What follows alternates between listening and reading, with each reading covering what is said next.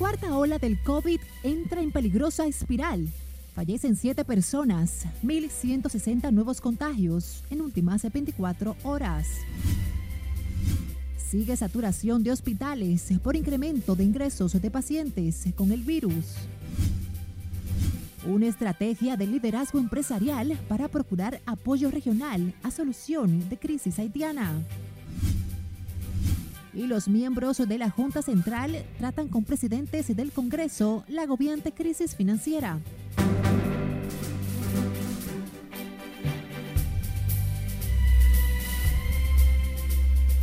Muy buenas tardes y bendecido viernes. Bienvenidos a la primera emisión de Noticias RNN. Graciela Acevedo tiene el honor de informarles.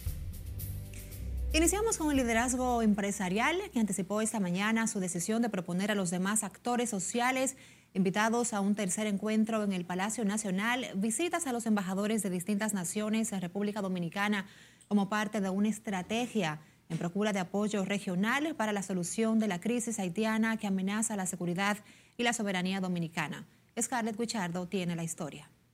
Y es una amenaza muy... Eh muy fuerte para la República Dominicana. El sector industrial y empresarial mantiene firme su postura de que no hay una solución dominicana a la complicada realidad de Haití. Una situación eh, preocupante que realmente eh, la, comunidad internacional debe poner atención porque es un problema que eh, crea una inestabilidad en la región, no solamente a la República Dominicana, sino a toda la región y a todo el continente americano insistió en la urgencia de un esfuerzo mancomunado de la comunidad internacional. Lo respalda el Consejo Nacional de la Empresa Privada. Nosotros como República Dominicana, que siempre estamos dispuestos a ayudar al vecino país, también queremos que la, comunidad internacional resuelva algo sobre Haití.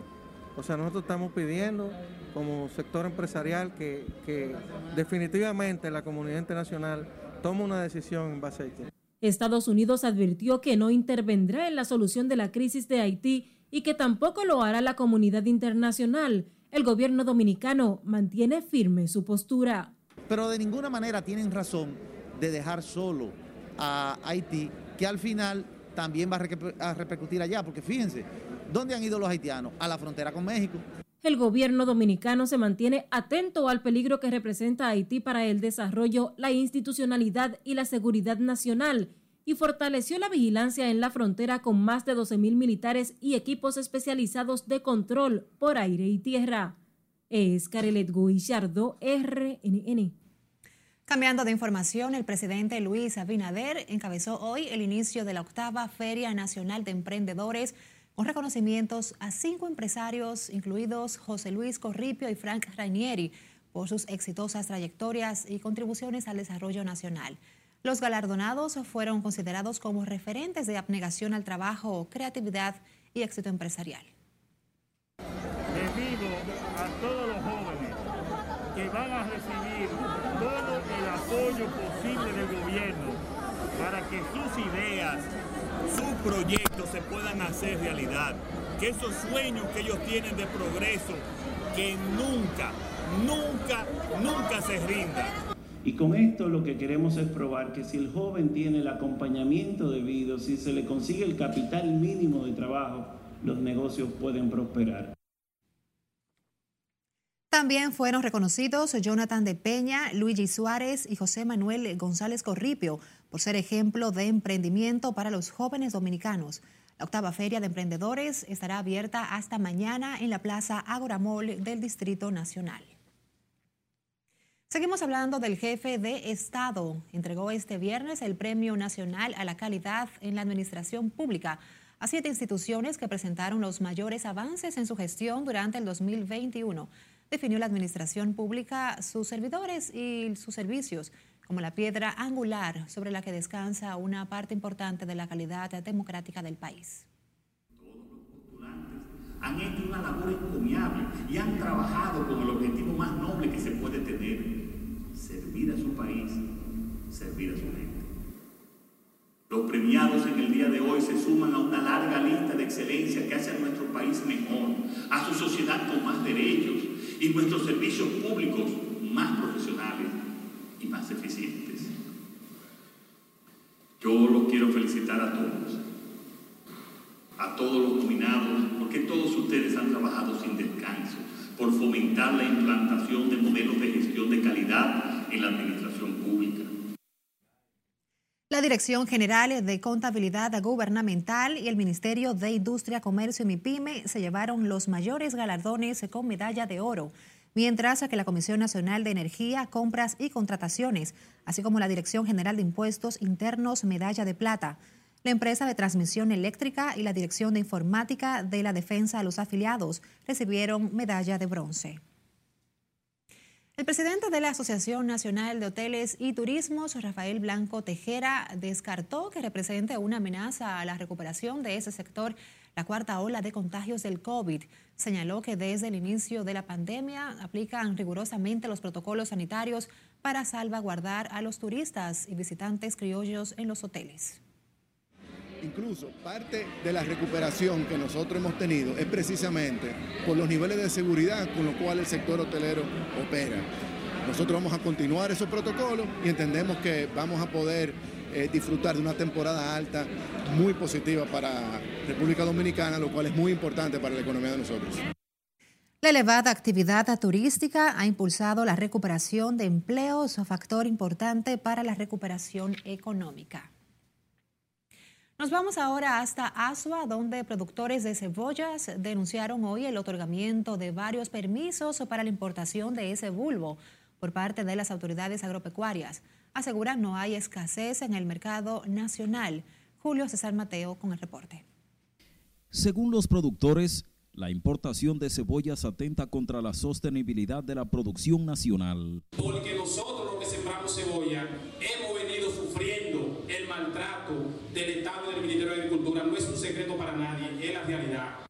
Las importaciones desmedidas no son la única queja de los cosecheros de uno de los principales condimentos de la gastronomía dominicana. Reclamando que se cumpla lo que hemos acordado y sobre todo que se pare la cebolla de importación que hay en el país hasta que salga la cebolla eh, que de producción local, así como también el pago total de la deuda a los productores que aún no se le ha pagado. Según los denunciantes, el Ministerio de Agricultura les debe más de 200 billones de la compra de cebollas del presente año. Llegado a un acuerdo con lo que tienen la cebolla importada de que se atenga hasta tanto la cebolla nacional o criolla tenga salida. De no corresponder ello con ese acuerdo, pues nos vemos obligados a nosotros entonces hacer una actividad contundente. Para reclamar solución a esos problemas, anunciaron una marcha nacional la semana entrante hasta la sede del Ministerio de Agricultura en el Distrito Nacional. Pero ya hoy es viernes y todavía no se ha pagado. Entonces ya aquí acordamos que si no paga entre el lunes y martes, estaremos con más de 300 personas allí en el ministerio. Productores de cebollas de las provincias de Asua, San Juan, Ocoa, San Cristóbal, Constanza y otras llamaron al ministro Limber Cruz prestar mayor atención a las necesidades de los productores, eje medular para la seguridad agroalimentaria dominicana. Desde la provincia de Asua, Julio César Mateo, RNN. El Ministerio de Trabajo y la empresa Cloud Touch realizaron hoy una feria de empleos para llenar al menos 50 plazas vacantes, la mayoría en agentes de atención al servicio al cliente. Los interesados debían llevar un manejo del idioma de inglés, entre otras habilidades. Nosotros estamos reclutando personal, avisamos vía redes sociales, Instagram, Facebook LinkedIn acerca de esta feria que tenemos el día de hoy. Invitamos a todos los chicos que se desenvuelvan bien con el inglés, con inglés avanzado, que participen de esta feria, que aquí los esperamos. Bueno, yo desde que, que me gradué he ido puerta en puerta por un empleo y no se ha dado nada todavía. ¿Qué tiempo tiene usted que Ya tengo dos años. ¿Y de qué te graduó? De desarrollo de software, programación. La feria de empleos fue realizada en el edificio JJ de la Universidad Autónoma de Santo Domingo con muy baja asistencia de postulantes por las posiciones. Toquemos otro punto y es que el presidente de la Junta Central Electoral, Román Jaques Liranzo, reveló que las cuentas de ese organismo están en rojo y que la falta de recursos económicos y de normas actualizadas amenazan el proceso de montaje y organización de las elecciones del 2024 De ese y otros temas se trató en una reunión del Pleno con los presidentes del Senado y de la Cámara de Diputados. Nelson Mateo estuvo allá y tiene la historia. Al concluir la reunión con Eduardo Estrella y Alfredo Pacheco, los miembros de la Junta Central Electoral explicaron que ese organismo atraviesa por una de las peores crisis financieras de su historia. La Junta Central Electoral está en números rojos. Nos hemos visto eh, precisado incluso recurrir a a solicitudes de líneas de crédito que fueron rechazadas. Jaques solicitó un presupuesto de 12 mil millones de pesos para el venidero 2024, 9 mil millones más que el asignado para el presente año. Sin embargo, eh, en virtud de todo esto, nosotros solicitamos un presupuesto complementario para este año 2021, que rondaba los 2 mil millones de pesos precisamente para cubrir dos cosas. Primero, un déficit de 720 millones de pesos en gastos operacionales proyectados a diciembre de este año. Gastos operacionales es el día a día de la Junta, no proyectos especiales como los que he mencionado. Advirtió que la falta de recursos afecta a la ejecución de otros 30 proyectos como la elaboración del reclamado código electoral y amenaza el montaje de los comicios venideros. Eso es simplemente insólito y ridículo para un Estado social y democrático de derecho. El presidente de los diputados, Alfredo Pacheco, reconoció la necesidad de apoyar los reclamos de la Junta. Aunar esfuerzos para lograr darle soluciones a estos temas que cada uno de ellos es extremadamente importante para el mantenimiento de la propia Junta como del sistema democrático en la República Dominicana. Roman Jaques también dijo que hay que modificar la ley de registro civil, la cual manda a registrar de manera manuscrita las declaraciones tardías. Nelson Mateo, RNN. Les contamos que el Ministerio de Educación no podrá usar en el nuevo concurso de oposición docente el contenido de los exámenes impartidos los días 8 y 9 de septiembre último. Y es que parte de las pruebas fueron filtradas confirma en un informe una comisión de observadores encargada por el Ministerio de Educación de la evaluación de los resultados del concurso. Por eso la empresa EPSI, que elaboró el contenido, decidió cambiarlo para los exámenes próximos. Su primera aplicación será utilizada como piloto y con base a ella serán calificados los participantes. Como todavía no hay una prueba validada, el Ministerio de Educación decidió no pilotar los ítems aplicar las pruebas primero a un grupo pequeño de docentes para que esa aplicación sirva de piloto. A partir del resultado, seleccionaría ítems definitivos para estas pruebas del concurso para escoger a 19.181 maestros y directores de centros educativos públicos a nivel nacional. Un punto y seguido para recordarles que Noticias RNN está presente en todas las redes sociales. Síganos para que se mantenga siempre informado. Por supuesto, sus denuncias las puede enviar a través de nuestro WhatsApp. Es el 849-268-5705. También estamos en Spotify, Apple Podcast y Google Podcast para nuestros audios de noticias.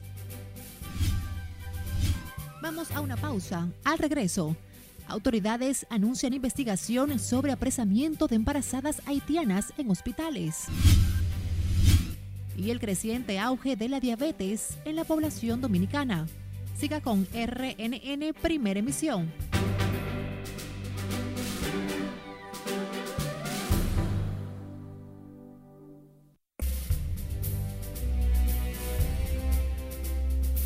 Iniciamos nuestra mirada al mundo muy cerca de nosotros, en Haití, porque el primer ministro Ariel Henry pidió apoyo a la OEA para combatir las bandas criminales que controlan casi todo ese territorio, narcotráfico y otros delitos organizados en ese país, acopiado por la peor crisis política y económica de, su accidentada historia. Más en nuestro resumen internacional con Yasmín Liriano. Ariel Henry hizo la solicitud en una carta fechada el día 5 del presente mes, dirigida a Cristóbal Dupoy, representante especial de ese organismo regional en Puerto Príncipe, plantea que Haití se enfrenta a problemas que generan delitos transnacionales como la delincuencia organizada, el lavado de dinero, el tráfico ilícito de armas de fuego, municiones y drogas. Ante las innumerables situaciones que pasan en el vecino país, el primer ministro de Haití afirma que necesitan una cooperación eficaz de la OEA. El índice de precios de consumo se disparó en España en octubre último hasta el 5,4% interanual, su nivel más alto en los últimos 29 años. Con respecto al mes anterior, el incremento ha sido de 1,8%, según los datos publicados hoy por el Instituto Nacional de Estadística. Atribuye el incremento a la escalada alcista de los precios. En los próximos días, Rusia y Siria comenzarán las negociaciones sobre el inicio de la producción de la vacuna rusa contra el COVID-19, Sputnik 5, en territorio sirio, confirmó el director de la industria del país árabe, Siad Sabat. Adelantó que el fármaco ha demostrado su eficacia durante su uso en Siria. El presidente de Panamá, Laurentino Cortizo, sancionó este viernes una ley para garantizar mayor transparencia fiscal y prevenir el blanqueo de capitales, un mes después de las revelaciones periodísticas surgidas de la investigación conocida como Pandora Papers sobre la inscripción de cuentas offshore en ese y otros países considerados como paraísos fiscales. El Ministerio de Defensa de Rusia denunció un aumento de las actividades de reconocimiento realizadas por aviones de la OTAN cerca de las fronteras rusas del Mar Negro, que considera una amenaza para la seguridad regional.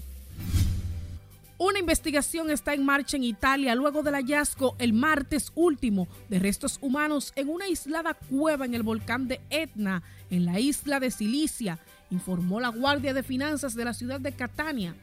La osamenta descubierta por un perro de rescate podría corresponder a Mauro de Mauro, un prominente periodista desaparecido hace más de 50 años. En las internacionales, Yasmín Liriano. Volvamos a hablar de COVID porque siete personas murieron y 1.160 se contagiaron con el virus en las últimas 24 horas, reportaron las autoridades sanitarias. Con los nuevos decesos ascienden a 4.165 el número acumulado desde el inicio de la pandemia en marzo del 2020. Los casos activos son 4.111. El informe indica que la positividad diaria es de 10.42% y la acumulada de 11.48%. La letalidad está en 1.06%. Las autoridades destacan que en la República Dominicana han sido procesadas un total de 2.308.089 muestras desde el inicio de la pandemia. Y justo con un promedio diario de al menos mil nuevos casos de COVID en el Hospital Francisco Moscoso Puello comienza a agotarse la disponibilidad de camas para nuevos ingresos. Yasmín Liriano con la historia. Cada vez que llaman uno ya estamos desesperados. Mira, ahora mismo murió en tres. De un total de 40 camas disponibles para pacientes contagiados por COVID, más del 70% están ocupadas en este hospital. La encargada de la unidad del coronavirus del Moscoso Puello insiste en que la mayoría de los infectados llega con un cuadro delicado. Tenemos al día de hoy 32 pacientes, tenemos 20 pacientes en internamiento, 6 en UCI y tenemos 6 en intermedio. Es decir, que de manera sorpresiva, por así decirlo, recibimos este impacto del lunes acá y producto de esto tenemos un flujo alto en la unidad. La mayoría de los pacientes tienen un esquema de vacunación incompleto. Pese a que los boletines de salud pública algunos días no registran víctimas por COVID, familiares de pacientes ingresados cuentan lo contrario. Difícil porque cuando tú no puedes ver a tu paciente y las informaciones son como disgregadas, distorsionadas. Ahora te dan una información, ahorita te dan otra. Puesto a mí, no puedo comer nada, nada. eso como que nos cogió de sorpresa. Nunca pensábamos que mi mamá iba a coger COVID. Mucha ambulancia y muchos muertos. Salen más muertos que los que entran ahí. La ocupación hospitalaria sigue en aumento. En las últimas 24 horas, las UCI se elevaron en un 43 y de 250 pacientes ingresados. En esa área, 159 están bajo ventilación mecánica. Santiago, Santo Domingo y el Distrito Nacional siguen siendo las demarcaciones que acumulan el mayor número de casos en el país. Yasmin Liriano, RNN. Mientras tanto, las autoridades dominicanas investigan una denuncia sobre detenciones de parturientas haitianas en hospitales maternos por parte de agentes de migración. Según el ministro de Salud, durante los fines de semana hasta aumentan hasta un 80% el flujo de inmigrantes ilegales en labores de parto. Tenemos a nuestra compañera Laura Lamar, quien se encuentra desde el Palacio Nacional con detalles. Adelante, Lauri. Gracias, buenas tardes. Aunque dijo desconocer la denuncia, el ministro de Salud, Daniel Rivera, explicó que las extranjeras embarazadas que residen en el país son atendidas sin importar su estatus migratorio. Hoy mismo vamos a estar vigilantes. Por lo pronto, ordenó una investigación para determinar la veracidad de la denuncia. Las eh, inmigrantes que vienen, no de las que viven aquí, aumentan los fines de semana siempre. Entonces, nosotros vamos a monitorizar esa parte porque si están, como dijo el presidente de la República, si hay un parto hay que hacer el parto. ¿Entiendes? Entonces vamos a vigilar eso, que se esté cumpliendo, eh, que esa disposición, ya después que una parturienta eh, da luz o se la hace necesaria, es una paciente ya. También reaccionó el ministro de Interior y Policía Jesús Vázquez. Recordó que las parturientas haitianas ocupan al menos el 40% de las camas en los hospitales insistió en la incapacidad de la República Dominicana para asumir el elevado costo de los partos de las ciudadanas haitianas. La República Dominicana no está en capacidad de dar respuesta a los problemas de las dominicanas y de las haitianas. Y que nosotros tenemos el compromiso de darle salud a las dominicanas y a los dominicanos. Nosotros no podemos cargar con el tema de salud de Haití. Varios videos que circulan en las redes sociales muestran a mujeres embarazadas y con niños pequeños subiendo a un autobús de migración estacionado cerca de un hospital. Esta denuncia se da en momentos en que se agudiza la crisis haitiana, por lo que el ministro de Interior aseguró que el gobierno dominicano continuará adoptando medidas para asegurar el territorio dominicano. De mi parte es todo retorno al estudio. Gracias, Laura Lamar, por este informe. Vamos ahora a Santiago, donde sigue muy baja la demanda de la vacuna contra el COVID en los centros habilitados por las autoridades, pese a la creciente ola de contagios a nivel nacional. Junior Marte nos cuenta. Hoy muy pocas personas asistieron a procurar el suero inmunizador contra el virus. Ha sido lo normal en los últimos días, aseguran los encargados de la jornada. Vuelvo y te digo, eso varía dependiendo de un día que quizás se vacune más que otro, pero por lo regular aquí Gran Teatro diario te diría que una media de más de 100 personas. Eh, experiencia de que hay vacunas que le ha dado fiebre, a otro le ha dado mucho dolor en el cuerpo, uno le dice que debe de hacer, ¿te ve? Y así sucesivamente. Lo contrario ocurre en los laboratorios que realizan las pruebas para detectar el letal virus. Hay largas filas. O nos sanamos o, algo, ¿verdad? O nos sanamos o nos quedamos, ¿verdad? Pero esto es para, para mejorar. Si las autoridades lo piden, hay que ponérsela, porque ya cualquier cosita, eso es lo primero que le piden. En la mayoría de los puntos de vacunación realizan además pruebas de glicemia y toman la presión arterial.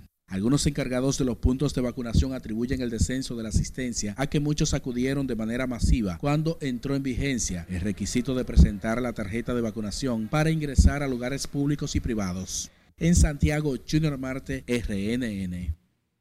A propósito de la salud, al menos el 13% de la población dominicana padece diabetes, incluidas las mujeres embarazadas y lactantes, entre un 7 y un 14%. Los datos fueron ofrecidos hoy en la víspera del Día Mundial de la Lucha contra esa enfermedad. Siledis Aquino con la historia. Estas pacientes deben ser identificadas a tiempo para evitar todas las complicaciones que pueden ocurrir tanto para ella como para su bebé. La diabetes es una enfermedad crónica, afecta la forma en que el cuerpo convierte los alimentos en energía, son las mujeres embarazadas uno de los segmentos poblacionales más proclives a padecerla. Las complicaciones que podemos presentar en una paciente con diabetes estacional, como son los óbitos fetales, es decir, que el producto puede terminar en muerte, las complicaciones que puede presentar la madre, como lo que es la preclancia, que es una de las primeras causas de muerte en las pacientes embarazadas, debemos evitarla. ¿Y cómo debemos hacerlo? Haciendo énfasis en la prevención los expertos la vinculan a factores genéticos, malos hábitos alimenticios y la vida sedentaria. Deben comer bajos carbohidratos, fibras, muchas frutas y hacer una dieta balanceada. Aunque en el territorio nacional no se conocen estadísticas exactas, los médicos advierten un incremento agravado con la pandemia. Ha habido un aumento de esta patología y sobre todo también de las complicaciones. Eh, una de cada seis mujeres embarazadas puede padecer de diabetes gestacional o tolerancia alterada a los hidratos de carbono. La diabetes afecta a casi 25% de la población adulta mayor de 65 años impacta a unos 463 millones de personas en el mundo, el venidero domingo es el Día Mundial de la Lucha contra la Diabetes, ocasión para aplicar las medidas para prevenirla. Sila Disaquino, RNN. Iremos a San Cristóbal, donde el juzgado de atención permanente conoce en estos momentos medidas de coerción en contra de 15 personas implicadas en una supuesta red de narcotráfico y lavado de activos descubierta con la operación Larva. Allá está en directo nuestra compañera Margaret Ramírez para ampliarnos. Adelante, Margaret. Gracias, así es. Muy buenas tardes. Los imputados de lavado de activos por el Ministerio Público volvieron este viernes a estrado a tratar de definir su suerte en este caso.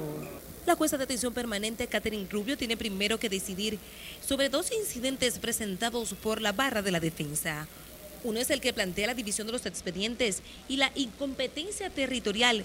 Los abogados demandan que este juicio sea llevado al Distrito Nacional. El segundo es sobre la calidad de algunos representantes del Ministerio Público para estar en la audiencia. Que independientemente de lo que ocurra hoy nosotros como abogados de Roosevelt, de Suárez, estamos preparados para conocer el caso, porque reiteramos, para nada tiene que ver con estos asuntos. Lo que se está planteando es que la ocupación de esos supuestos kilos, que yo no estaba ahí ni lo vi, no está relacionada directamente a esos imputados, porque a ellos no le han ocupado droga, ni lo han arrestado en medio de una transacción con personas vinculadas a aquel proceso que ya tiene personas detenidas. Mientras que la abogada de este último implicado, identificado como Domingo Alberto Ventura, asegura que si la jueza decide o no separar las audiencias, están preparados para conocer el caso. Ellos quieren fusionar el expediente de domingo, pero el artículo 64 de la fusión eh, entendemos que no, no es debido, toda vez de que nos traería un retraso a un imputado que no tiene nada que ver con el caso que ahora mismo se está ventilando. La acusación señala que los miembros de la red invertían las ganancias obtenidas en actividades del crimen organizado en el sector inmobiliario y alegadamente utilizaban a familiares de los principales miembros de la estructura y compañía fantasmas. El Ministerio Público está solicitando 18 meses de prisión y la declaratoria del caso complejo. Es todo lo que tengo por el momento de retorno contigo al estudio. Te agradecemos el reporte Margaret Ramírez desde San Cristóbal. Saludos muy buenas, feliz fin de semana. Iniciamos la entrega deportiva hablando de los bates de plata de los dominicanos en las grandes ligas y es que se estuvieron entregando los premios a los mejores bateadores ofensivos. Vladimir Guerrero Jr. consiguió el primero, primera base de la Liga Americana, Fernando Tatis Jr. el segundo, como para corto de la Liga Nacional, Rafael Devers el tercera base de la Liga Americana, su primer bate de plata, Teoscar Hernández consiguió su segundo, atención Bonao, como jardinero de la Liga Americana y jardinero de la Liga Nacional. El segundo para Juan Soto, José Offerman, nuevo dirigente de los Tigres del Licey, en sustitución del primo Tony Díaz, que está enfermo. Atención, es porque está enfermo. Mientras que Audo Vicente sustituye al colega Carlos José Lugo como gerente general, Carlos José debe quedarse en los Tigres del Licey como ejecutivo porque es un gran trabajador. Mientras tanto, el Ministerio de Deporte está supervisando los trabajos en diferentes techados como el de Invivienda para que en cualquier momento antes de que termine el año se estén entregando como debe de ser, con utilería y todo. Son algo más de 10 millones que se están gastando para que los techados estén en su punto. Antes no eran techados, eran apenas canchas. Este viernes sigue el béisbol invernal con tres partidos. Leones, Licey en el estadio Quisqueya Juan Marichal. Estrellas visitan a las Águilas en el estadio Cibao. Si las Águilas ganan, vuelven a empatar en el primero. Y los Toros reciben a los Gigantes del Cibao y doble cartelera en el voleibol superior entre masculino y femenino. Atención, que en la rama femenina, el que gane, el equipo que gane, logrará su primera victoria de la reciente iniciada parte ya de esta tercera versión del voleibol. Por el momento es todo. Regreso contigo. Gracias Manuel por estas actualizaciones y por supuesto estaremos pendientes de lo que nos traigas en emisión estelar de las 10 de esta noche de Noticias RNN. A ustedes también las gracias por acompañarnos. Feliz resto de la tarde.